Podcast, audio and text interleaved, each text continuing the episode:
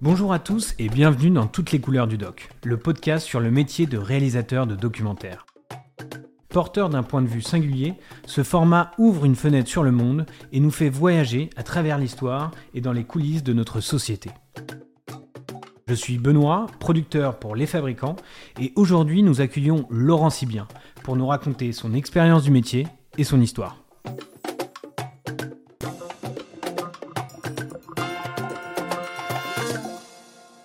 Laurent, tu as réalisé de nombreux documentaires, mais aussi de grands reportages pour euh, Arte, France 2, France 3, entre autres. Un jour, tu suis Janine, bénévole débordante d'énergie au secours populaire.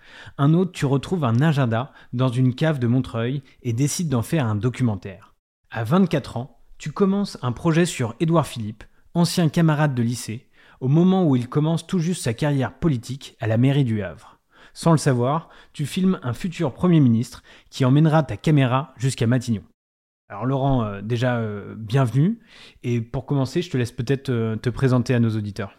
Donc, je m'appelle Laurent Sibien, je suis réalisateur de documentaires, j'ai 53 ans. J'ai d'abord été journaliste, grand reporter, essentiellement pour Arte. Et puis, peu à peu, je me suis orienté vers une autre forme, qui est celle du, documentaire, du cinéma documentaire. Et donc j'ai réalisé euh, depuis euh, une vingtaine d'années, 25 ans peut-être, une vingtaine de films euh, de, de, de, sur des thèmes différents, sur des formes très différentes euh, pour euh, à la fois des grandes chaînes nationales, euh, des petites chaînes locales, et puis et puis donc j'ai un peu arpenté tous les tous les territoires du documentaire. Et, et, par ailleurs, je suis très actif dans des associations de documentaristes qui sont réunies dans la boucle documentaire. Donc c'est aussi j'ai aussi une connaissance de l'intérieur du fonctionnement de l'économie du documentaire, ce qui est toujours très intéressant. Je t'ai connu via la série Édouard, mon pote de droite c'est une série qui t'a fait connaître, où tu sens qu'il s'est passé un truc euh, après cette série, pas euh, spécialement, et euh, parce que du coup, et ça a été très agréable de découvrir ça,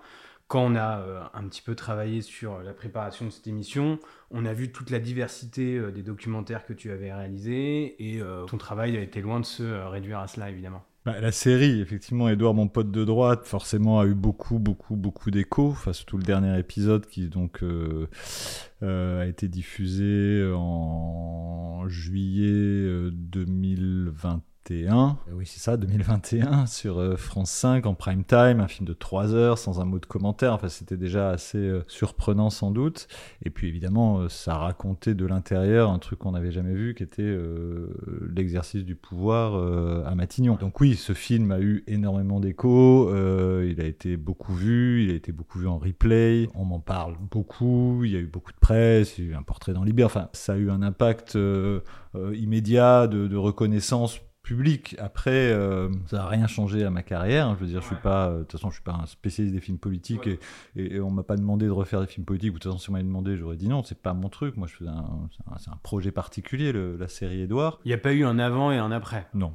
Non, il n'y a pas un avant, un après. Dans ce métier, euh, ça c'est un truc que j'ai compris il y a longtemps. Chaque film, c'est de toute façon un, nouveau truc, c'est un prototype. On fait pas carrière, je veux dire. Enfin, ah, on peut, je veux dire, il y a des gens qui, qui, ont choisi de faire carrière dans la télévision et de faire un peu les mêmes films à chaque fois et de bon, c'est possible. Moi, c'est pas mon cas. Je fais des films que j'ai envie de faire. Donc, des fois, moi, j'ai envie de les faire, mais il y a personne d'autre qui a envie que je les fasse, donc euh, j'arrive pas à les faire. Puis, il y a des films que j'ai envie de faire, que j'arrive à faire financer et, à réaliser et aller jusqu'au bout. Et personnellement, euh, je mets pas d'écart enfin, euh, entre un film qui passera sur une chaîne locale et qui sera peut-être vu par trois personnes sur une chaîne, mais qui passera dans des festivals, que un film qui est diffusé sur France Télé en prime time et qui sera vu par des centaines de milliers. Je, m'en fiche. En fait, moi, ce qui m'intéresse, c'est d'avoir pu aller au bout de ce film tel que je voulais le faire. Et c'est le cas d'Edouard, et j'en ai fait effectivement plein d'autres avant. Des films euh, plus ou moins personnels. Euh, moi, le film pour moi qui est le plus important dans ma carrière, c'est un film qui s'appelait Monsieur M 1968, qui a été diffusé sur Arte dans la Lucarne, euh, qui a eu plein de prix, et, c'est le film que je suis le plus heureux d'avoir fait, formellement. C'est celui qui m'a le plus marqué.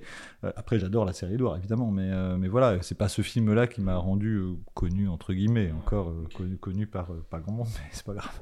Mais on, peut parler, bon, déjà, il y a plein de choses intéressantes dans ce que tu viens de dire et qui donne envie de, parler de pas mal de sujets. Mais euh, c'est vrai que, bon, Monsieur M, euh, euh, c'est vrai que c'est un documentaire audacieux, surprenant. On peut peut-être raconter très très rapidement l'histoire, si je puis dire, ou le sujet. Donc en gros, vous avez retrouvé le carnet d'une personne à Montreuil Ouais, on est, c'est, parti de ça. C'est parti de, la découverte, un peu par hasard, d'un, d'agenda de, de d'un, monsieur qui habitait euh, Montreuil, en Seine-Saint-Denis, euh, et qui vivait seul et qui était mort. Et, après sa mort, on a retrouvé, euh, je, vais passer les détails, mais une série d'agendas. Et il n'avait pas d'héritier, tout ça. Et, ces agendas, avec une amie musicienne, Isabelle Bertelletti, on, a, on, les a ouverts, elles étaient arrivées en sa possession.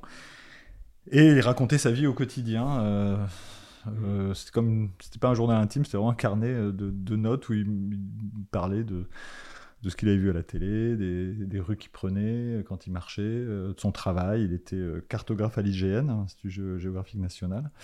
Euh, et, il y avait quelque chose de, qu'on a trouvé extrêmement poétique et, étonnant dans cette espèce de, récit de vie minuscule euh, d'un inconnu total. Et, vous avez eu l'accord d'utiliser ce carnet? Il est mort, il n'y a pas d'héritier. Enfin, je veux dire, euh, la question se posait pas en fait. C'était, c'était, normalement ces trucs auraient dû partir à la benne, donc c'est miraculeux d'avoir utiliser, sauver ces, petits carnets.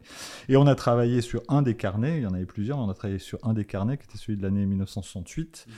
euh, parce qu'on trouvait fascinant la vie de cet homme euh, qui euh, ne faisait pas 68 en quelque sorte, qui traversait une année. Comme s'il ne s'était rien passé. En même temps, il se passe, le, monde bouge autour de lui et lui, il est presque imperturbable dans cette histoire. Et en même temps, des choses se passent et il, il les raconte. Et voilà. Et donc, c'était tout l'enjeu de ce film, euh, sachant que la personne était morte, qu'il y avait, voilà, c'était, je sais pas, de l'incarner, il s'agissait d'essayer de d'évoquer ou de raconter euh, avec des procédés juste de cinéma, euh, la vie de cet homme euh, sur cette année-là. Voilà, donc c'est un objet, effectivement, c'est un film un peu expérimental, on peut dire ça comme ça, mais euh, en tout cas un essai documentaire. Ça, t'énerve quand on dit c'est un film expérimental Ou audacieux, hyper original Non, non, non, pas du tout. Le mot expérimental est, pas juste que le, cinéma expérimental, c'est un genre particulier que je pratique pas, que je trouve formidable, mais je ne saurais pas faire. Donc c'est pas, c'est pas du cinéma expérimental, c'est du documentaire, c'est entièrement du documentaire. Je veux dire, tout est vrai dans ce film. C'est que de la matière réelle. Mm. Après, la façon dont on la travaille et qu'on l'assemble, ça, ça devient un film particulier. Donc, euh, mais la forme, oui, la forme, elle est, elle est euh, travaillée pour faire un film un peu différent. Enfin, je veux dire, c'est pas un film évidemment qui est diffusé à 20h30 sur aucune chaîne. C'est J'ai prévu de dire c'est normal.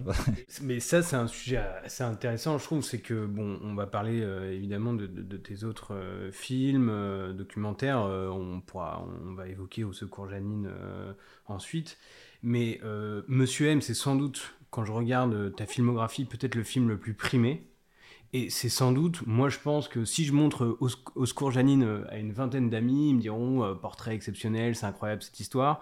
Et si je montre Monsieur M à une vingtaine d'amis, je pense qu'ils me diront une grosse majorité va me dire c'est quoi ce truc chelou là? Et pourtant, c'est le film qui a le plus de prix. J'espère que leur critique sera un peu plus élaborée que chelou quoi, mais bon. Mais euh, c'est quoi ce, cet objet, si je puis dire? Et enfin, ce que je veux dire, c'est que oui, je pense que j'aurais du mal à aller trouver euh, un public euh, en disant regardez Monsieur M, c'est vraiment, c'est vraiment particulier et tout.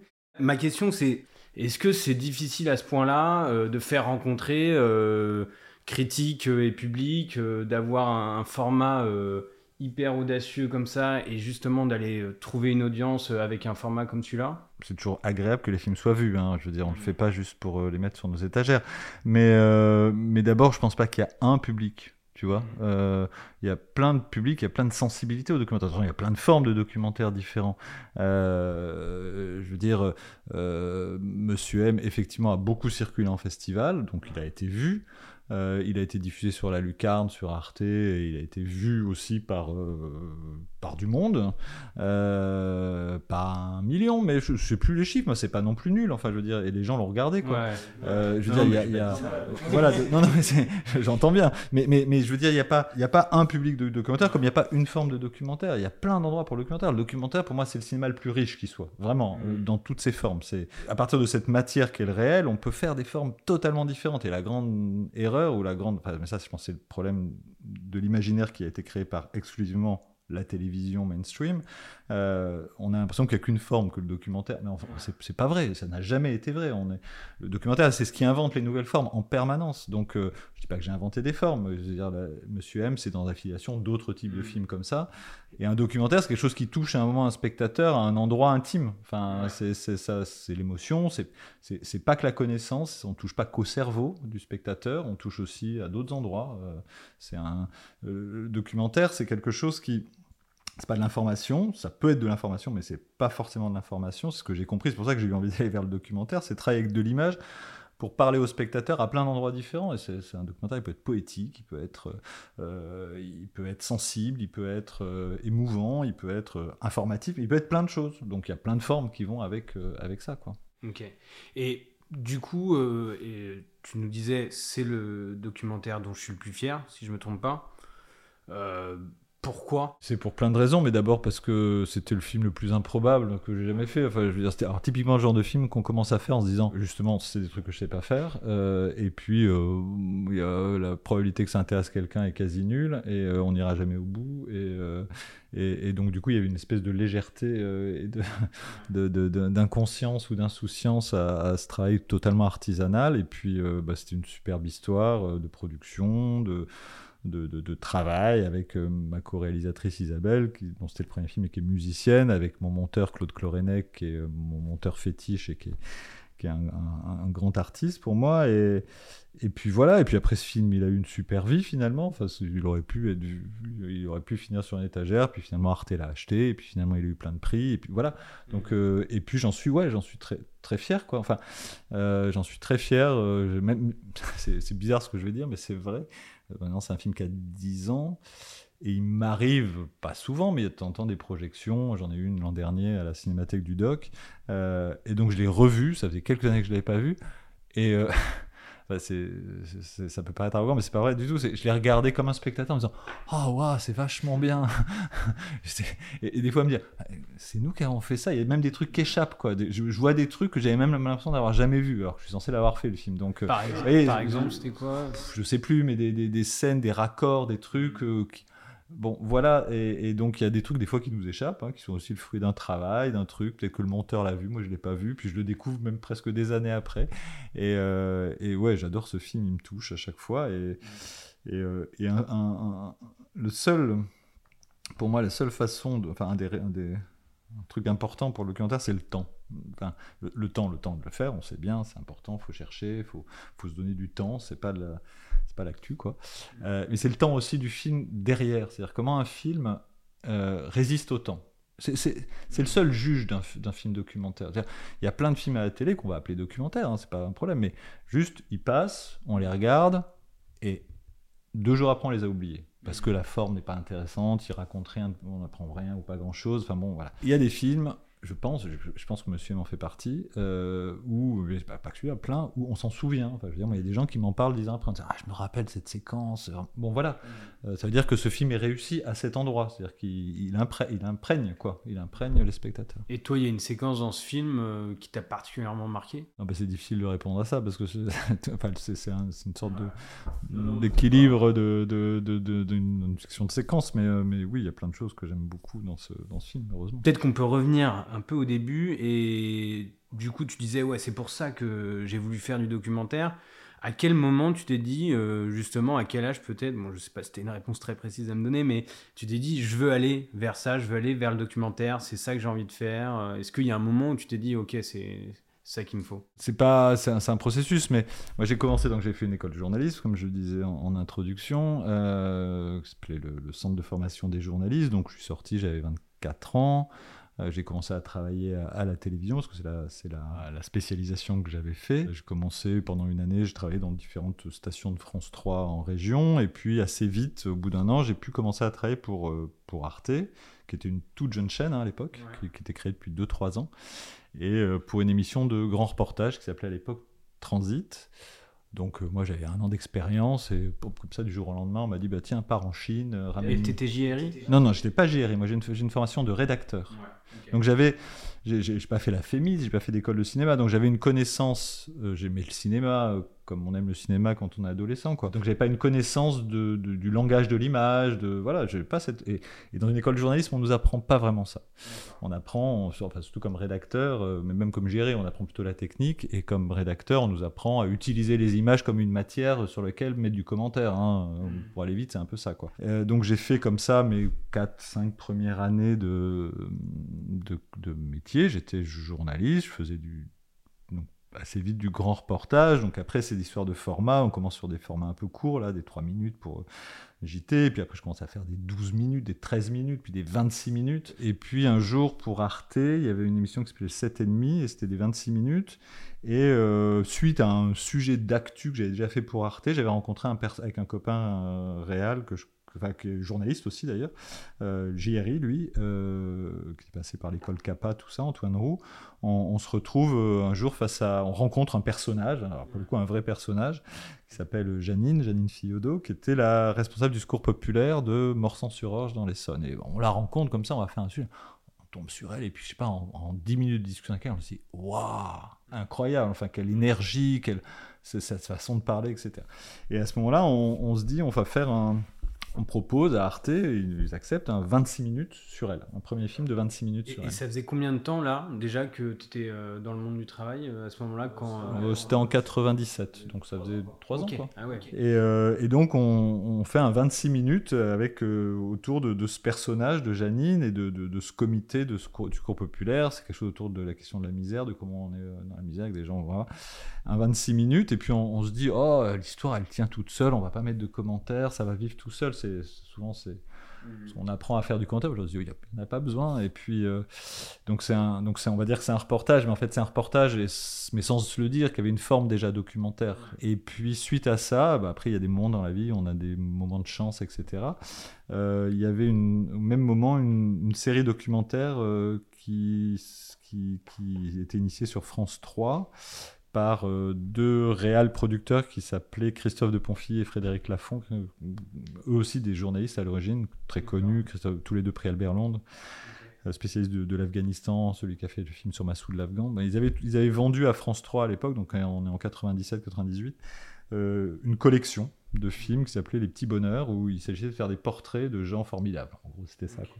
Et il voit notre 26 minutes, il dit Ah, elle est formidable, est-ce que vous voulez pas refaire, refaire un film, un autre film sur elle, mais en 52 minutes Donc, à partir du moment où on rentre dans le format 52 minutes, bah, du coup, on fait du documentaire. Mais en réalité, c'est pas ça le documentaire. Mais après ce film, euh, c'est donc notre, mon premier documentaire. Donc, tu l'appelles quand même aujourd'hui un documentaire? Oui, oui, oui. J'aime beaucoup ce film, même si, euh, si je le regarde aujourd'hui, je vois bien qu'il y a encore des il y a une voix off qui est pas terrible. Il y a bon, il y a, mais c'est un film que j'aime beaucoup, beaucoup quoi. Mais c'était une euh, question que je voulais te poser. C'est euh, donc c'est ton premier film. Là, tu le regardes aujourd'hui. Donc tu l'as peut-être pas regardé hier, mais Qu'est-ce que tu. Il y a des choses où justement, ouais, tu te dis, euh, non, mais ça, j'aurais pas dû faire comme, ça, comme si, euh, avec un regard euh, plus mature désormais, il y a des choses que tu aurais voulu changer? Je pense que par exemple, on s'est pas beaucoup posé de questions de forme. Antoine était un excellent JRI, il avait l'école, l'école Kappa, caméra à l'épaule, un peu grand angle, etc. Et, et naturellement, on s'est mis dans ce format-là. Il s'agissait de trouver l'histoire, les bons personnages, que ça s'enchaîne. Et puis, on, bon, on s'est pas posé beaucoup de questions de forme, c'était, on n'en connaissait pas vraiment d'autres. Voilà, donc on a, on a fait le film et ça ressemble à, ces films qu'on faisait, enfin des films de société très vivants avec euh, beaucoup de séquences, euh, euh, un peu de musique, bon voilà, un tout petit peu de commentaires, mais quand même. J'ai pas le souvenir qu'on qu'on pouvait imaginer qu'on pouvait faire des films différents à ce moment-là. Et après, moi, ce qui s'est passé, effectivement, c'est que suite à ça, j'ai beaucoup aimé le fait de travailler sur la durée, la longueur, le temps du montage, etc. Ben, j'ai aussi euh, commencé à, voir des films. Ça, c'est fondamental quand on va faire du documentaire, c'est de voir des films pour se rendre compte qu'il y a des tas de formes différentes, euh, qu'on peut faire des tas d'écritures différentes. Et, euh, et puis, euh, j'ai aussi euh, commencé à travailler, bah, Pascal qui faisait le montage de ce film, Claude dont je parlais tout à l'heure qui est monteur, des gens aussi qui pouvaient avoir eux une autre culture documentaire. Et puis, bah, c'est en faisant que je me suis dit, mais en fait, avec de l'image, on peut faire plein d'autres choses. Quoi. On peut mmh. vraiment faire plein d'autres choses. L'art du montage, quand on fait se rencontrer deux choses qui n'ont rien à voir, t'as coup il se passe un truc, quand ça frotte. Enfin bon, voilà, c'est, un apprentissage au fur et à mesure. Et on peut imaginer d'autres formes que celle-là. Et puis voilà, après, donc Monsieur M est tout à fait différent. Edouard, d'une certaine façon, c'est très différent. T'as pas manqué de confiance en toi. Apparemment, euh, avant Au Janine et après Au Janine, tu te sentais capable euh, d'aller porter un documentaire euh, alors que tu, tu, découvrais d'une certaine manière ce format. C'est, quelque chose où tu as un esprit assez aventurier finalement où tu disais, ok, on y va, je suis capable. D'abord, je pensais pas exactement la même période. Hein. Euh, je pense que c'était peut-être plus facile. Je, le sais, même comme, comme j'ai commencé comme journaliste, quand je pense à ceux qui sortent aujourd'hui de l'école, du, les mêmes écoles que moi, nous, je veux dire, on sortait de l'école, on était euh, sûr d'avoir un boulot en sortant. Je veux dire, euh, ceux qui sortent de l'école aujourd'hui, ils se retrouvent à devoir faire leurs preuves dans le web, quoi. C'est, pas la même chose et sans être payé. Euh, juste, voilà, euh, c'est un truc qui me semble parlant. Hein. Moi, quand je suis sorti de l'école de journalisme, la dernière chaîne qui s'était créée, c'était Arte. Ceux qui sortent aujourd'hui d'école de journalisme, la dernière chaîne qui s'est créée, c'est CNews. Donc on n'est pas dans la même époque, hein, quand même. C'est pas les mêmes perspectives hein, euh, en termes intellectuels. Et, Il y a d'autres choses qui se créent que CNews, quand même. Ouais, enfin bon, voilà, les perspectives sont quand même beaucoup plus sombres. Et puis. Bah, je sais pas, je sais, à un moment, juste, euh, tu as envie de faire des films, et puis tu rencontres quelqu'un, et puis ça, ton histoire intéresse quelqu'un, et puis puis il y a plein de films que j'ai pas fait. Hein. Si, je faisais la liste de tous les films que j'aurais aimé faire et que j'ai pas fait, il y en a 10 pages. Quoi. Récemment, comme je suis en train de déménager, j'ai jeté tous les dossiers de tous les films pas faits, j'avais de quoi remplir. 4, euh, quatre, euh, placards de films pas faits. Pour un film fait, tu penses qu'il y a combien de films pas faits Franchement, j'en sais rien. Parce que... Non, et puis des fois, c'est juste une idée qui a pas été, que j'ai pas poussé. Des fois, c'est des trucs sur lesquels j'ai beaucoup bossé, et puis ça n'a jamais intéressé personne. Donc là, c'est plus dur de faire le deuil. Bon, des fois, j'ai beaucoup travaillé sur un film, puis ah, pas de bol, il y en a un qui s'est fait au même moment. Et quand tu dis beaucoup bosser, euh, c'est tu peux passer euh, des semaines et des semaines euh, à travailler sur un dossier, aller rencontrer les personnes, vérifier que les personnages sont là. Il y a toujours un temps d'écriture. Je pense que euh, c'est important d'écrire un film, mm. vraiment. Alors c'est toujours bizarre de dire ça parce qu'on a toujours en tête, euh, le documentaire, comment on écrit du documentaire? Le documentaire, par nature, c'est le réel, donc le réel, on peut pas le prévoir. On imagine toujours écrire, ah bah oui, mais un scénario de fiction, c'est facile, mais enfin c'est pas facile, j'imagine, j'ai jamais fait ça, mais mais, euh, mais un scénario de fiction, bon bah c'est la puissance du scénariste, toute l'histoire, il la raconte lui-même. le documentaire, mais en fait, faut écrire le documentaire. Faut écrire, c'est écrire un documentaire, c'est pas écrire un scénario euh, d'un truc qui va se passer. C'est envisager les hypothèses. C'est comme ça qu'on avance. Et c'est un vrai travail d'écriture. C'est un travail de, de, de, se dire ça peut se passer ça, ça peut se passer ça. Il faut anticiper les choses et c'est hyper important d'écrire. Donc c'est du travail, bien sûr, c'est du travail d'écriture, qui est malheureusement euh, dans le système économique de financement de documentaire très mal rémunéré. Euh, on s'est battu et on a obtenu euh, récemment que, que, cette phase-là soit rémunérée euh, dans le développement d'un film. Quand, alors qu'il n'est pas encore vendu? Absolument. un producteur aujourd'hui qui demande à un réalisateur, de, un auteur, de, travailler sur un film et, obligé de le rémunérer au moins 1000 euros et 2000 euros s'il obtient des financements. Euh, voilà. Euh, parce que c'est important, c'est la matière première. Je veux dire, s'il n'y a pas de travail d'écriture, euh, il n'y a pas de film. Et c'est pas uniquement parce qu'on est dans un pays où il y a beaucoup de commissions, de lecteurs, euh, où pour vendre un film à la télévision, il faut bien que les gens des télévisions lisent quelque chose. Mais c'est aussi parce que c'est un vrai, c'est vraiment nécessaire pour élaborer un film. Après. Il y a aussi des grands réalisateurs, je pense à Wiseman, euh, je sais pas si c'est vrai, mais il paraît qu'il écrit genre une page mais Wiseman, il a un dispositif. Il dit voilà, je vais m'installer là, je vais observer tel rapport de force qui se passe à cet endroit-là, je vais y passer du temps. Effectivement, il a une forme qui fait qu'il a peut-être pas besoin d'écrire plus que ça. Mais tout le monde n'est pas Wiseman d'abord, n'a pas son sa pratique. Et puis, euh, et puis moi, j'encourage, mais vraiment toujours, toujours les jeunes réels à dire faut écrire quoi, faut, faut, faut, faut s'y coller. C'est pas facile, mais faut s'y coller parce que c'est ce qui permet quand on est au film de pas d'anticiper ce qui peut se passer. Ah quand tu commences un doc, est-ce que tu dis je vais y arriver forcément ou euh, il y a cette part de doute euh, assez importante en toi en disant euh, ouais est-ce que où est-ce que je m'embarque? Tu le disais en fait, tu le suggérais un peu pour Monsieur M en se disant ok est-ce que ça va marcher? Est-ce que cette question de est-ce qu'on va y arriver, tu te la poses à chaque fois ou il y a des moments où tu te dis non mais là c'est bon bah Non heureusement dis bah, évidemment qu'il y a un peu d'inquiétude sur chaque film. C'est pas tant la question bah, tu arrives toujours au bout d'un film. On est quand même dans un, dans une organisation, il y a un producteur, il y a tout ça. Enfin, T'as attendu, t'étais financé, tu vas au bout. Après, le film peut être raté. C'est plutôt ça le vrai problème. Tu peux te dire, j'espère que je vais faire un bon film, pas, pas, pas je vais bien réussir à la fin à, mettre des images et du son ensemble. Il y a des moments où tu t'es dit, j'obtiens pas ce que je veux. Ah bah oui, bien, bien sûr, plein de fois. Où, mes hypothèses de départ. Euh, se sont pas vérifiés, où j'ai pas su trouver la forme, le dispositif que je rêvais de faire, évidemment. Et en étant déçu du résultat final ou pas Enfin, juste c'est une autre forme que celle que tu avais imaginée. Il y a aucun film que j'ai fait que j'assume pas. Voilà. D'accord. Je, peux les regarder moi en sachant ce qu'il y a derrière, en me disant ah j'aurais pu faire mieux, mais il n'y a aucun film euh, dont j'ai honte. Alors là vraiment pas du tout. Euh, mais il y a des films moins réussis que d'autres évidemment, c'est normal. Enfin je veux dire c'est par ma faute. Parfois, les conditions économiques euh, faisaient que le film, bah, il n'y avait pas assez de moyens pour le faire. Parfois, euh, ça s'est pas passé, euh, pas de bol au tournage. Enfin, ça dépend vraiment, quoi.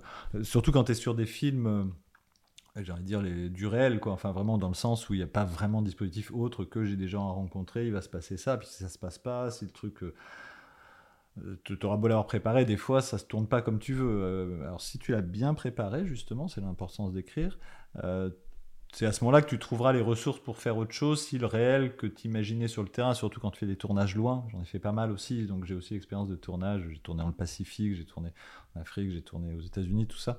Euh, donc là, évidemment, en plus, tu es sur des temps de tournage un peu courts euh, et tu vois le temps passer, tu dis, euh, je sais pas si, je sais pas encore si j'ai un film, quoi. voilà, mais après, des moments d'inquiétude, bien sûr, par exemple, pour revenir à Edouard, sur le dernier, je tournais absolument seul. Hein. Euh, j'allais à Matignon euh, deux à trois fois par mois. Je faisais des, entretiens euh, avec Édouard Philippe. Je faisais aussi des, séquences autour, etc. Je ne savais, je savais quand ça allait commencer, quand il était nommé Premier ministre. Je ne savais pas du tout quand ça allait s'arrêter.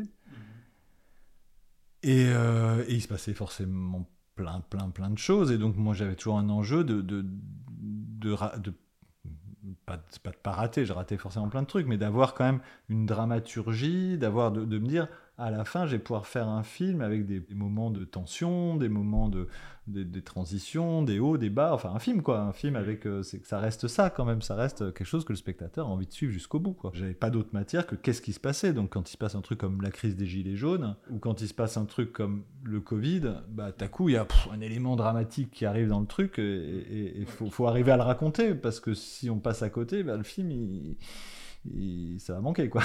Donc, euh, donc voilà, donc euh, oui, euh, j'étais et heureusement sur ce film justement, je me suis dit mais après, quand le film était terminé, quand il a été débarqué de Matignon, j'ai eu une espèce de moment de ouf, je, parce que j'aurais vraiment pu me prendre le mur sur ce film parce qu'il y a quelque chose de en plus seul quoi. Enfin vraiment seul à y aller avec mon petit bras musclé à essayer de, raconter cette histoire quoi. En étant dans un endroit où a priori on filme pas facilement quoi. Il y avait une attente euh, qui était euh, qui était assez forte en plus de ce film euh, non enfin les gens l'épisode 1, l'épisode 2 avaient eu du succès. Ils savaient que l'épisode 3 euh, allait avoir lieu ou pas Ça, ça t'a pas euh, plus tracassé que ça J'avais une attente de France Télé hein, qui mettait quand même de l'argent dans ce film. Donc, et, en plus, avec, avec une particularité, c'est comme j'avais fait les deux premiers épisodes, pas avec France Télé, hein, je les avais fait avec une chaîne locale, ça les intéressait pas au début. Le premier, il l'avait. Le deuxième aussi. Ah enfin, le, euh, oui, au début, ouais. Le, premier, je l'ai fait avec une chaîne locale. Et euh, bon, c'est pareil, hein, c'est moment, des moments de chance. C'est quelqu'un de France Télé, euh, un chargé de programme, Emmanuel Mijaud, l'a vu. Et il se trouvait que coup de bol, l'été suivant, ils avaient prévu de diffuser des portraits politiques. Il se dit, oh, bah, ça c'est bien, ce maire du Havre qu'on connaît pas, on va diffuser le film. Donc c'était en... pendant l'été 2016. Mais c'est un film que j'avais fait avant, donc je lui ai donné la forme que je voulais. C'est ça qui était important, c'est que j'avais fait le film comme je voulais. Il faisait 80 minutes, euh, je l'avais fait avec une chaîne locale, donc j'avais aucune contrainte. C'était vraiment le film que je voulais faire. Ils l'ont pris tel qu'il était, puisqu'ils l'ont acheté. Alors évidemment, quand huit mois après il est nommé Premier ministre, euh, il, le rediffuse, il le rachète en fait.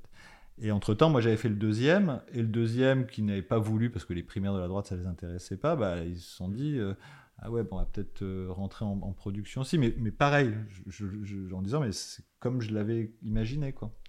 Et donc, quand, quand, on est parti sur le troisième, j'étais en position de dire, bah, le film, il ressemblera aux deux précédents. La forme, c'est, voilà, vous pouvez pas m'imposer du commentaire, vous pouvez pas m'imposer des trucs, quoi. Et ça, ils étaient ok euh, C'était facile de. Ils ont pas eu le choix. Bah, on peut dire ça comme ça parce que, parce que de toute façon personne d'autre que moi pouvait faire ce film donc, euh, et que j'en étais vraiment à l'initiative. Euh, on était dans un rapport très particulier, assez rare, euh, donc j'en étais en confiance, enfin vraiment en confiance, ils m'ont laissé carte blanche. Donc, donc il y avait l'attente, si je m'étais planté, c'était pour ma pomme. Mais euh, mais il y avait, y avait de l'attente, ouais, bien sûr. Bon, du coup, on va parler de Edouard, mon pote de droite, et on reviendra à Fils de Bibi euh, un, petit peu plus tard. Euh, tu dis qu'il a duré combien de temps, l'épisode 3 Il dure combien de temps? 3 heures. Et ma question qui me vient naturellement, c'est si tu as, as, réussi à faire un film de 3 heures, bah, au pire, si je puis dire, tu vas sans doute pas être d'accord, mais bah voilà, t'aurais pu raccourcir, avoir un format un peu plus court. Si, si euh, t'avais énormément de matière pour réussir ton film, non? Oui, j'avais énormément de matière. J'avais trois ans de tournage. J'avais, euh, euh, on avait fait un premier montage, hein, une sorte de bout à bout, un brouillon. Puis après, le montage, c'est l'usure, quoi. On, on, les regarde, et force de le revoir, finalement, bah, ça c'est vachement mieux. Bon, voilà, c'est comme ça que ça, c'est un montage par réduction. Il y a d'autres méthodes, mais nous, c'est un montage par réduction. Et, et notre premier ours, il faisait 24 heures. Ah oui, ok, sympa. Et donc, donc voilà, ça aurait pu être un film de 24 heures, mais quand même non, on a été sympa pour les spectateurs. Est-ce qu'on aurait pu faire un film plus court? Euh, Je sais pas, moi je trouve, en tout cas tout ce que je sais c'est que quand le film a été diffusé, alors évidemment un film de 3 heures en prime time ça n'arrive jamais, surtout quand il n'y a pas un mot de commentaire. Mais, euh, mais n'empêche que ce que je sais c'est que les gens qui ont commencé à le regarder mhm. ont été jusqu'au bout. Mhm. Ce qui était quand même un, un, pari, parce que faire un film sur une histoire que tout le monde connaît, dont on connaît la fin, on sait qu'à la fin, il va partir de Matignon. On sait que ce qui s'est passé, on sait qu'il va y avoir euh, des gilets jaunes, on sait qu'il va y avoir le Covid, on sait qu'il va y avoir une réforme des retraites. Et tout l'enjeu du film, c'est d'arriver à créer comme une sorte de suspense pour que les gens aient envie de regarder le film jusqu'au bout. Parce que si on connaît la fin, c'est moins intéressant. Avec le réel, c'est ça. Et, euh, donc, euh, bah, voilà, peut-être que le film aurait, aurait pu être plus court. Mais d'abord, voilà, il s'agissait de raconter trois ans, c'est quand même complexe. Le monde, on voulait à la fois raconter l'exercice du pouvoir, raconter quand même un certain nombre d'événements importants, raconter ce que lui vivait dans cette expérience de Premier ministre qu'il découvrait. Enfin, il y avait quand même plein de lignes narratives et, donc euh, il y a besoin de temps. Enfin, je veux dire, sinon après ça devient un clip, ou sinon il aurait fallu réduire le propos du film, quoi. Mm. Et quand on a passé trois ans euh, à Matignon... Mais moi, je critique pas la, durée. Je, je, me disais, tu parlais de ton inquiétude et tout. Euh, t'avais finalement, t'avais vraiment. Euh, ah oui, j'avais la matière pour faire un film beaucoup plus long. J'ai fait plein de choix euh, terrifiants. J'avais rien qu'en interview avec lui, j'avais plus de 25 heures d'interview parce que j'en faisais euh, tous les mois pendant trois ans. Mm. Rien qu'en interview. Donc, t'imagines bien à la fin dans le film, en, termes d'entretien sur les 25 heures. 25 heures d'interview avec le mec qui est, en, qui est Premier ministre, quoi, qui est en charge des affaires. Il y en a peut-être quoi allez, une heure à tout casser. Donc, ça veut dire que j'en ai, j'en ai quand même jeté beaucoup, beaucoup, beaucoup. Des trucs que je trouvais passionnants, mais bon, qui ne trouvaient pas leur place dans le film. C'est normal. Euh, mais. Euh... Et t'as jamais hésité d'ailleurs à. Parce que euh, le, le, le, film a eu un succès d'audience. Euh, oui, il a bien marché. Bah, pour, pour un film de 3 heures. Pour un film de 3 heures, c'est, visiblement, c'est ce qu'ils nous ont dit à France Télé, c'est que les gens qui ont commencé à le regarder, ils l'ont regardé jusqu'au bout. Mm, ce qui est quand même pas gagné hein, sur un film de 3 heures, c'est pas habituel. Ils l'ont regardé jusqu'au bout. Bon, bah, euh, ça veut dire qu'ils ont été pris. je veux dire, il y a peut-être des gens qui sont arrivés en cours de route, d'autres qui sont partis, mais grosso modo, l'audience s'est maintenue. Je m'en fiche en général de l'audience, mais je trouvais ça intéressant en tout cas de savoir que on avait réussi avec un film un peu austère. Hein. Il n'y a pas, il y a, pas des, a pas de poursuite en bagnole, quoi. Ok, ils sont tous fascinés par Edouard Philippe, mais, mais c'était pas ça l'enjeu, quoi. C'était l'enjeu de, de, cette rencontre, de d'arriver à toucher un peu ce que c'est que le, son quotidien euh. et ce que c'est qu'exercer les responsabilités ouais, d'être aux manettes. Si on revient un peu à la jeunesse de ce projet-là, est-ce que bon bah Édouard Philippe c'est euh, ton ami euh, est-ce que quand tu décides de ce documentaire-là, tu te dis, bon, euh, voilà, c'est quelqu'un qui va aller conquérir une mairie et c'est ça qui m'intéresse? Il y a sans doute ça. Mais est-ce que le fait qu'il soit de droite, c'est important pour toi? C'est-à-dire, toi, du coup, le titre euh, le suppose, si tu dis mon pote de droite, c'est qu'a priori, tu es plutôt à gauche. Est-ce que cette, euh, cette discussion, ces discussions, qui a énormément euh, dans le 3, hein, euh, d'ailleurs, plus que dans le 1. Est-ce que ces discussions que tu as avec lui, euh, c'est parfois ces, ces, petits débats, c'est aussi ça qui t'intéresse dans cette série? Et le fait, du coup, je reviens à ça, qu'il soit de droite. Quoi. Hmm. Le point de départ de cette série, en fait, là, le premier film, il se passe en 2013-2014, hein, c'est l'élection au Havre. Mais en fait, moi, je le filme depuis 2004, Edouard. Ah ouais, d'accord. Euh, c'est-à-dire qu'on était ensemble, on s'est rencontrés, on avait 18 ans tous les deux, en classe prépa. euh, voilà, moi je venais de Paris, lui il venait de, il venait de, il avait passé son bac en Allemagne, euh, et, et puis on était devenus potes, vraiment la- l'année où on était ensemble, et puis après lui était à la Sciences Po, enfin bon, je passe les détails, et puis on a fini par se perdre de vue. J'avais cru savoir qu'il avait fait l'ENA, bon. Et puis un jour, je retrouve sa trace dans le canard enchaîné. Tout ça, c'est ce qu'il raconté dans le générique. Et j'ai commencé à ce moment-là, j'avais pas de projet vraiment. J'ai commencé en 2004, je l'ai appelé. dit- Et ma première question, c'était mais comment peux-tu être de droite? Enfin, Comment tu es passé à droite? Et comme il est plutôt joueur, il dit bah, je vais te raconter tout ça. hein. Puis de fil en aiguille, à ce moment-là, il était apparatchik en fait au- à l'UMP. euh, voilà. Et puis du coup, j'ai commencé à m'intéresser. Mais c'est quoi faire de la politique? C'est un monde que je connaissais pas. La curiosité, c'est quand même un- un- une bonne base hein, pour faire du documentaire. C'est vaut mieux être un peu curieux et avoir parce que sinon, pourquoi y passer autant de temps si l'histoire ne nous intéresse pas? Moi, ça m'intéressait vraiment d'être à travers lui d'aborder un monde que je ne connaissais pas du tout, qui, était en l'occurrence un parti de droite. Euh, et euh, et puis comme ça, pendant des années, je le filmais de temps en temps, euh, sans savoir ce que j'allais en faire. Euh, et puis, euh, comme ça, pendant presque ouais, 10 ans, j'ai fait ça. Donc là, il n'y avait aucune chaîne de télé qui était au courant, etc. Tu vas tout seul avec ta caméra, tu le filmes pendant une journée et tu repars euh, à Montreuil. C'est un peu ça, ouais, euh, de, de temps en temps, euh, voir toujours dans ce style. Mais voilà, d'abord, c'était. Donc après, il était plus dans son parti, il était devenu adjoint au maire du Havre. Donc bah, ça m'intéressait aussi de continuer avec lui, parce que c'était un, un bon client. Il était vraiment. Il avait super envie de me raconter c'était quoi son boulot, de me le montrer. Il m'ouvrait tout, en me disant bah, voilà, avec presque, je pense, une idée dans, dans la tête de. On, on dit beaucoup de mal de la politique, bah, c'est très concret, je peux vous montrer. J'ai pas, j'ai pas, j'ai, j'ai pas honte de ce que je fais du tout. Ok, on n'est pas d'accord politiquement, on peut discuter de ça, mais, mais je suis, voilà, comme c'est un métier. D'une certaine façon, il me montrait son métier. Tu veux raconter la politique, euh, c'est un peu une chronique, euh, pas, enfin une chronique euh, pas historique, mais j'ai j'ai pas le bon terme, mais un peu, euh, ok, c'est quoi notre société euh, aujourd'hui et c'est quoi la politique euh, finalement pour conquérir une mairie? C'est quoi, c'est quoi, moi, ce qui m'intéressait, la question de base, c'était, euh, voilà, Edouard, il a, mon âge, on est de la même génération, donc c'est quoi la politique de ma génération? C'est quoi le- la classe politique de ma génération? Enfin, à quoi elle ressemble, voilà.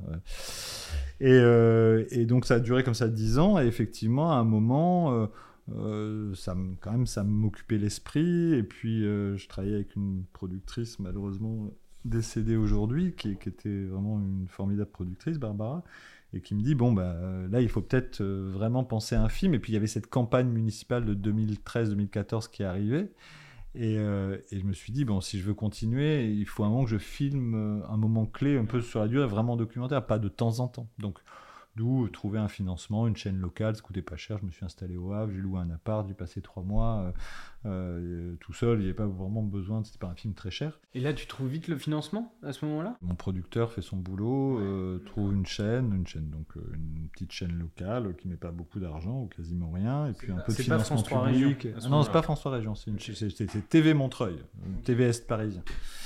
Euh, et, euh, et voilà, et ça, mais moi je peux, je peux vraiment tester le film, trouver sa forme, et effectivement le premier film est très, en, bah, très dans la proximité, parce que en réalité pendant 10 ans, c'est comme si j'avais fait un repérage de 10 ans, c'est un 10 ans où apprendre à se parler avec caméra. Et donc c'est très précieux quand on arrive vraiment au moment du film où tout à coup on a pris tellement l'habitude de se parler, où il a pris tellement l'habitude de ma présence avec caméra, qu'il est super naturel. Il, il, il oublie jamais qu'il y a une caméra, hein, évidemment. Personne n'oublie qu'il y a une caméra. Il y, a un moment où, bon, du coup, euh, il y a un moment où il, euh, on- tu, tu l'expliques, enfin, il l'explique au début du film, qu'il y a un deal entre vous. euh, de toute façon, euh, quand tu filmes, euh, tu filmes, et si jamais euh, il te demande d'arrêter de filmer, là, t'arrêtes de filmer direct. Il y a un moment où il a regretté quelque chose que tu avais filmé? Non, jamais, jamais. De toute façon, il a... le deal entre nous, c'est effectivement quand je suis là, je filme. Quand quelqu'un ne veut pas être filmé, je ne filme pas. C'est une règle de base, mais ça ne vaut pas pour, que pour ce film. Euh, ce que je filme ne sort pas de mon film. C'est-à-dire que c'est pas de la séquence que je balance à droite à gauche euh, sur Facebook ou, euh, ou que, je, ou que je vends à des chaînes d'infos. Euh, je touche pas à ce qui est sa vie privée, parce que c'est la vie privée, c'est la vie privée. Et euh, à part ça, il n'a aucun contrôle sur le film. euh, et euh, il ne m'a jamais demandé euh, quoi que ce soit là-dessus. C'est mon film, c'est mon film, je le fais comme je veux, euh, et, et, et voilà, c'est tout. Et évidemment, si quelqu'un ne veut pas être filmé, bah, je le filme pas. Et je reviens à ce- cette période 2004-2014, donc c'est quand même, euh, t'as été euh, persévérant quand même, euh, parce que donc pendant 10 ans, tu le filmes euh, de temps en temps, et c'est des images qui vont te permettre finalement de le connaître, de créer un lien entre vous, mais que tu vas pas utiliser. Non, je les ai jamais utilisées. Elles sont techniquement, elles sont un, un peu fragiles quand même. Mm. J'ai amélioré ma technique de tournage au fur et à mesure. Et puis, et puis elles n'ont pas leur place. Je n'aurais jamais trouvé de place. Si, il y en a un petit peu dans le générique du début, mais, mais j'ai jamais trouvé de place. Mais c'est pas grave, c'est pas du temps perdu. Hein. Oui, oui, du coup, je comprends un peu le générique du début. Je me disais, mais c'est bizarre, ces images, on dirait qu'ils sont plus jeunes et tout, ok. Et hum, du coup, tu te retrouves euh, à filmer euh, sa conquête, si je puis dire, de, la mairie euh, du Havre. Il y a- C'est vrai qu'entre l'épisode 1, euh, où euh, tu sens qu'il y a une grande liberté, que même lui est quand même, euh, même s'il est toujours bien sûr euh, hyper naturel dans l'épisode 3, mais on sent que tu le suis dans divers endroits dans l'épisode 1. Est-ce que ce que tu avais dans l'épisode 1, tu l'as parfois regretté dans l'épisode 3 parce que tu l'avais moins? C'est-à-dire, l'épisode 3, tu es beaucoup dans son bureau euh, à Matignon. C'est un choix. Hein. C'est c'est un choix. Ouais, ouais, ouais. C'est-à-dire que le, chaque film a une forme différente. Le premier est, on pourrait dire, presque en cinéma direct. Je suis vraiment. euh, c'est pas du cinéma direct dans le sens où, Mhm. où, où il s'adresse à moi, euh, où il y a quand même des entretiens, mais, mais gr- grosso modo, c'est une espèce de. C'est beaucoup de séquences live, et puis on- il y a du jeu entre la caméra et lui. Euh, le deuxième a une forme un poil différente. Il y a un peu plus de, de- de dialogue, de confrontation entre nous mais on reste dans une forme pas éloignée. Donc là, c'est la campagne euh, des primaires. Donc là où il n'est pas candidat en son nom, il est porte-parole de Juppé. Donc moi, ce qui m'intéressait là, c'était vraiment la, cette question du porte-parole, de porter la parole de quelqu'un d'autre. Voilà, je voulais voir comment son corps allait évoluer et comment. Bon. Après, pareil, là, j'ai été servi par le réel puisque Juppé a perdu, mais lui, d'une certaine façon, il a, il a pris de l'ampleur à ce moment-là. Et puis, euh, clairement, le troisième, Matignon, j'ai vraiment volontairement choisi une forme totalement différente. Un huis clos à Matignon, dans son bureau.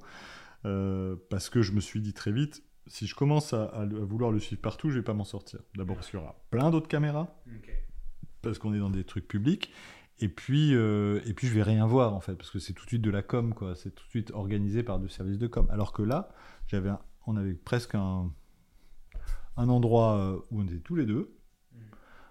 Et, euh, et au fond, il m'avait dit, il dit, moi, il me disait, l'exercice du pouvoir, ça ne se montre pas. Ça- on peut pas le filmer, l'exercice du pouvoir, parce que c'est complexe, ça met du temps, c'est pas un truc, c'est pas Eureka, j'ai trouvé, c'est un long processus. Je dis, ok, peut-être ça se raconte, du coup. Et voilà, c'était ça le point de départ. Donc, effectivement, le film est vraiment construit sur, euh, sur ces, ces, ces- ces- discussions qui sont toutes construites comme des séquences. C'est-à-dire que c'est pas euh, un petit bout là, un petit bout là, de tourner tel jour, que je mélange avec un truc, tourner avec un autre jour. C'est chaque discussion est une séquence. C'est-à-dire, elle se passe ce jour-là, à ce moment-là, dans cette lumière-là, dans cette ambiance-là. Il est habillé comme ça, moi je suis habillé comme ça, et on se parle de ça. Et puis la fois d'après, on voilà. Et, et le film est construit de cette façon. Donc c'est, c'est, c'est des- pour moi, on les a construits comme des véritables séquences, pas comme des interviews. Et quand tu es dans le tournage d'un film comme celui-là, sur trois ans, euh, il y a une... du coup, il y a le besoin d'avoir une organisation en post-production euh, qui est hyper importante. Je parle d'un point de vue éditorial, c'est-à-dire euh, tu dérochais assez rapidement ce que tu avais tourné pour euh, ne pas te noyer. tu parlais de 24 heures dans, toutes les, dans tous les rushs que tu avais, ou pas spécialement, tu étais... Non, non, je, je, je, regardais de en temps, je faisais des sondages, et puis peut-être au bout d'un an et demi, avec Claude, on a, on a commencé une première phase de montage, mais plus pour nettoyer, pour, pour s'assurer que ça fonctionnait. Il y avait des, il y avait des questions, des enjeux aussi de, de, de tournage importants. C'est-à-dire qu'effectivement, euh, comme le film était quand même très construit sur nos entretiens, à un moment, je m'étais dit, ouais, truc classique, faut- faut- faudrait peut-être qu'on soit à deux caméras, comme ça se fait Mm. beaucoup maintenant, si on prend deux caméras comme ça pour se varier les axes, pour le montage de la parole, c'est quand même vachement bien. Sauf que ça changeait tellement la relation, parce que dis- qui dit deuxième caméra dit euh, deuxième opérateur, et du coup on n'était plus du tout dans la même relation, Edouard et moi. C'est-à-dire que d'un coup il était face à une équipe de télé, et ça marchait plus du tout. Enfin ça marchait plus du tout. Ça, tu l'as fait, on le voit quand même un petit j'ai essayé, Ouais. et comme j'ai vu que ça marchait pas, j'ai arrêté. arrêté. Je m'en suis servi un peu dans le film, ça permettait de monter le dispositif, mais, mais j'ai arrêté. Donc je me trouvais seul. Et donc seul, ça voulait dire, voilà, on on est, on est sur un propos, des longues interviews, des fois qui durent une demi-heure, trois quarts d'heure, dont je gardais euh, quelques minutes, enfin évidemment, ça c'est le jeu du montage. Et bah, aucun plan de coupe, on va pas mettre des plans de coupe, donc euh, ça voulait dire fallait fallait accepter le principe d'un montage en, jump cut, c'est-à-dire on passe d'une enfin, on est dans l'interview et on passe à un autre moment de l'interview. Et donc il a changé de position. Et bon ça c'est- c'est très difficile au montage mais quand ça marche c'est génial. C'est ça, parce que ça montre la réalité du montage. On ne fait pas croire que c'est de la continuité d'une parole, mais en même temps, on construit quand même une parole qui se continue euh, en montage. Et euh, bon, ça, c'est des trucs qu'il fallait essayer pour être sûr que ça marche. Donc oui, on a commencé euh, des phases de montage, mais de toute façon, on avait dit, il n'était pas question de monter le film avant qu'il soit terminé, avant que l'histoire soit terminée. C'est-à-dire, on pouvait préparer des trucs, monter des séquences, voir comment elles marchaient et tout, mais l'idée, c'était pas de monter très vite derrière. C'était, ok, maintenant l'histoire est finie il est plus Premier ministre. Avant qu'il ne le soit plus, on ne savait pas pourquoi il ne le serait plus. Entre-temps, il y avait eu le Covid, tout ça. Maintenant, on peut commencer le film parce qu'on ne raconte pas une histoire avant qu'elle soit finie. Je veux dire, euh, il faut du temps, quoi. Il faut, du temps. Le film se termine, l'histoire se termine, l'histoire qu'on a filmée se termine. On peut commencer le montage. Alors, je sais qu'il y a des gens euh, qui font des films, qui les montent en même temps. Très bien.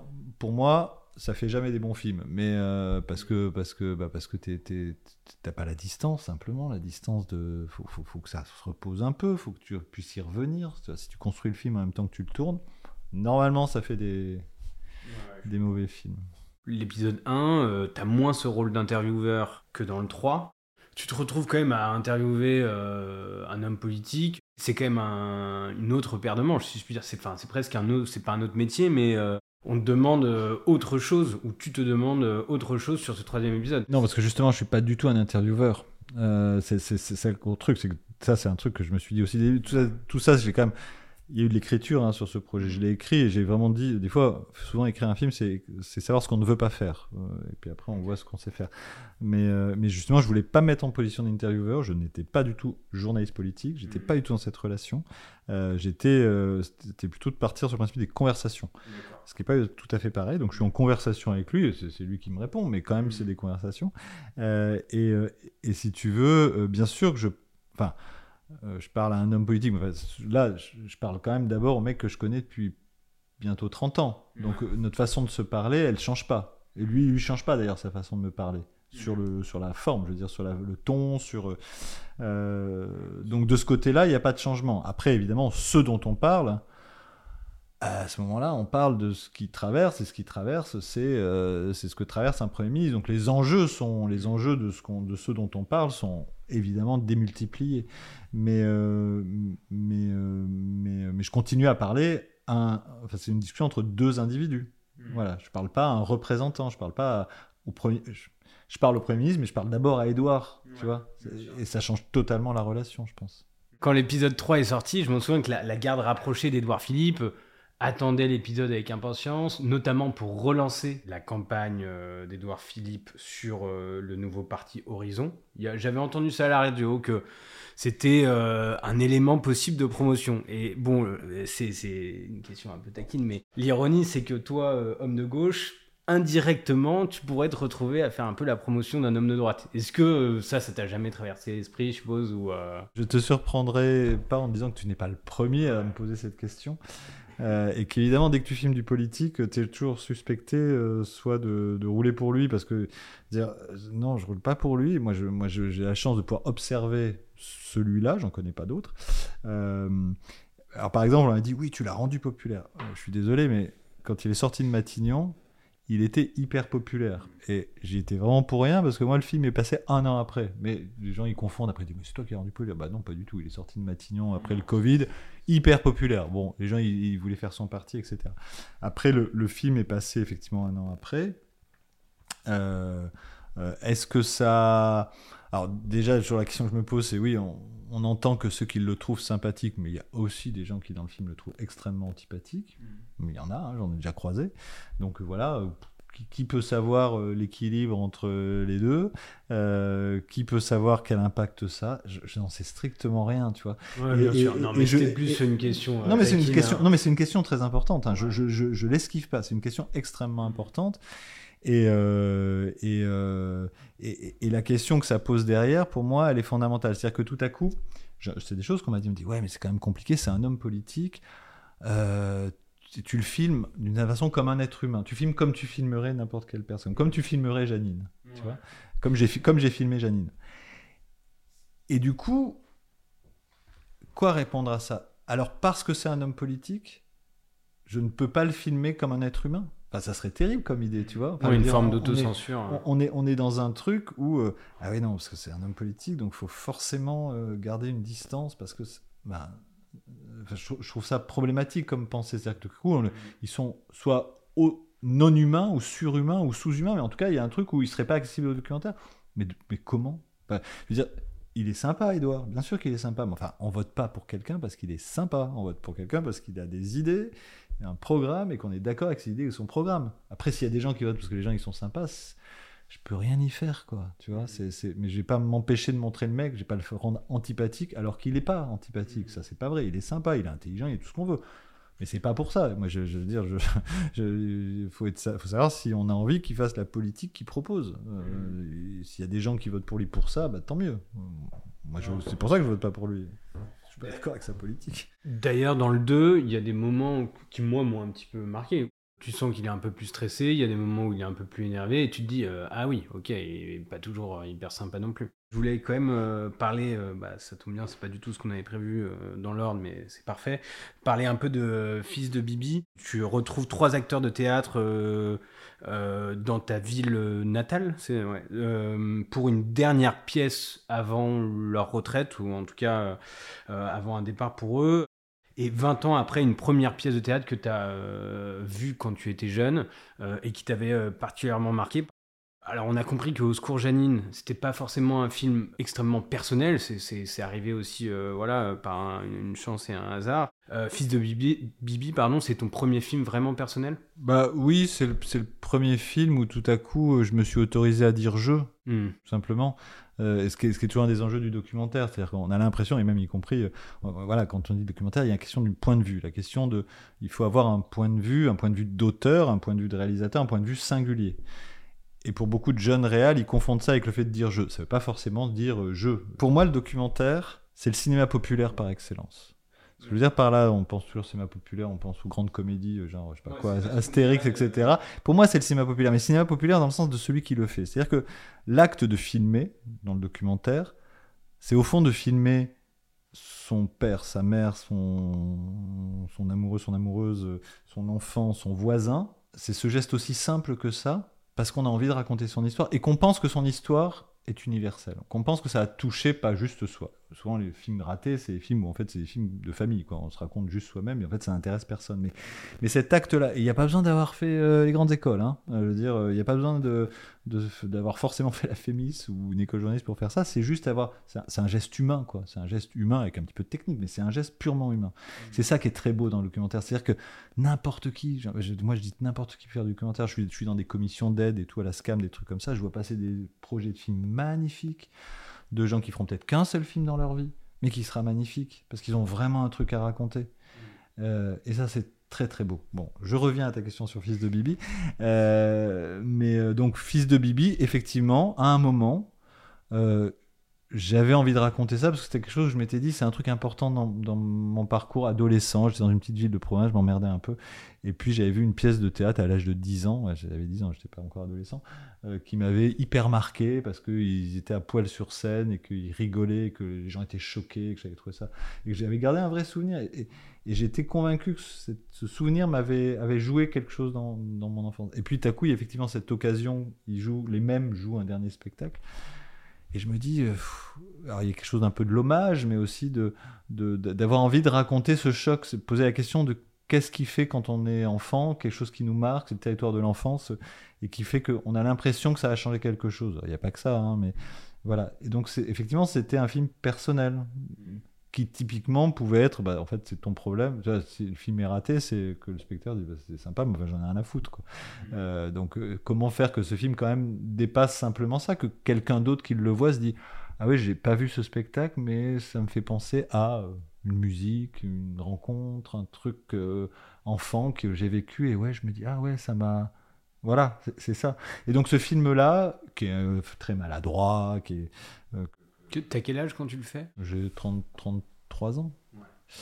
Euh, qui, a plein de maladresses, mais que j'aime beaucoup. Euh, ben, c'est oui, un premier film personnel où je me suis autorisé à dire je, mais c'est pas ça qui est important, à, à- à- à aller vers quelque chose de- de- d'un peu intime, quoi. Et euh, voilà, euh, j'ai pas d'autre chose dans ma vie de tragique à raconter, euh, mais ça, c'est quelque chose, c'est une jolie histoire, mais qui est importante, euh, et j'étais content d'avoir fait ce film. Oui, qui raconte aussi le pouvoir du théâtre, euh, peut-être, l'importance du théâtre. Est-ce que quand tu fais un film, même si tu as déjà en partie de donner des réponses, mais tu te poses la question de l'utilité de ton film pour le public que tu vas rencontrer ou pas forcément? Le mot utilité, utile est peut-être pas. Ouais, utilité je ne sais pas si c'est un mot euh, que je reprendrais, mais moi je veux, je, veux juste que le spectateur il soit hum, touché, ému, intéressé, euh, après utile. Mm.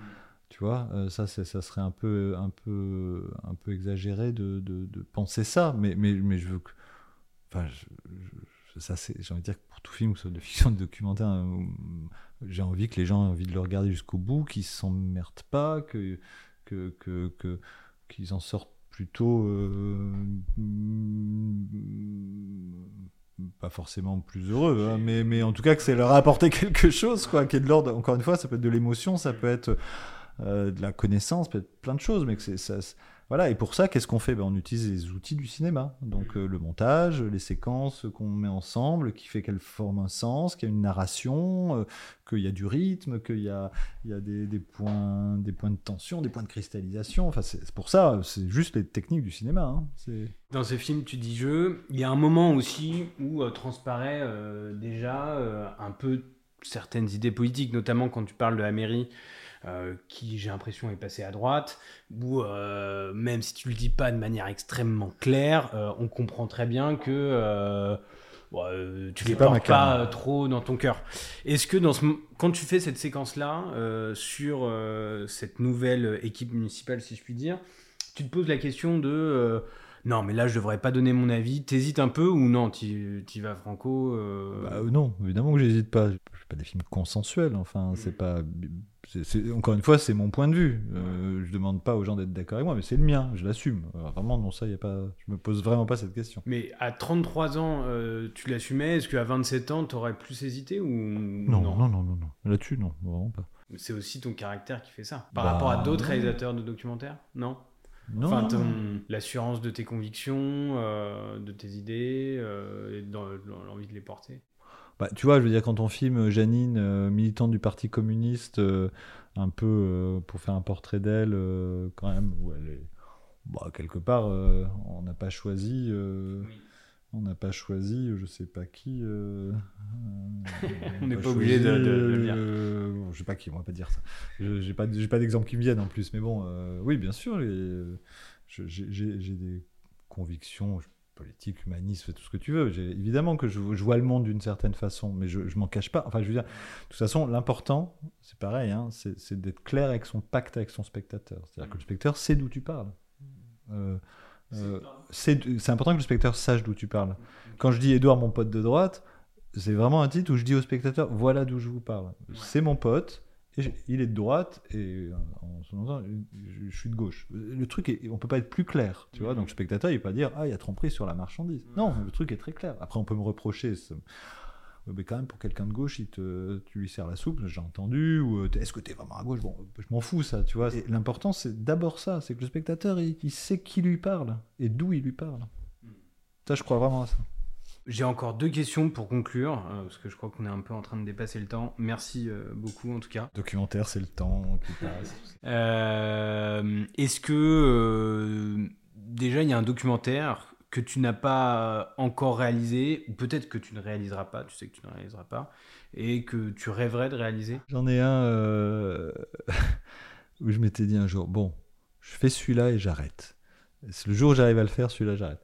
Euh, c'est un film que, avec un, ami conteur d'origine italienne euh, que j'adore. On, était, on a fait plein de versions. C'est la première fois que j'ai eu une aide à l'écriture, c'était sur ce film, donc ça fait plus de 20 ans maintenant.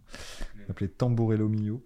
Euh, et, c'était un road movie de, Paris jusqu'en Sicile, euh, avec des contes, une histoire complètement délirante, avec des, des, des, des, des dieux réincarnés, des trucs comme ça. C'était du documentaire, mais enfin, à un moment, ça devenait totalement une fiction. Et, euh, et ce film, j'ai tellement rêvé, on s'est tellement marré à l'écrire, on l'a tellement imaginé, on a été en repérage, etc. Et puis on n'a jamais réussi à le faire, jamais. Arte était intéressé, puis c'est tombé à l'eau. Et, euh, et régulièrement, genre, ça fait 20 ans que chaque fois qu'on se voit avec euh, Luigi, on se dit, oh, quand même, Tamburello. Donc on essaie plein de formes.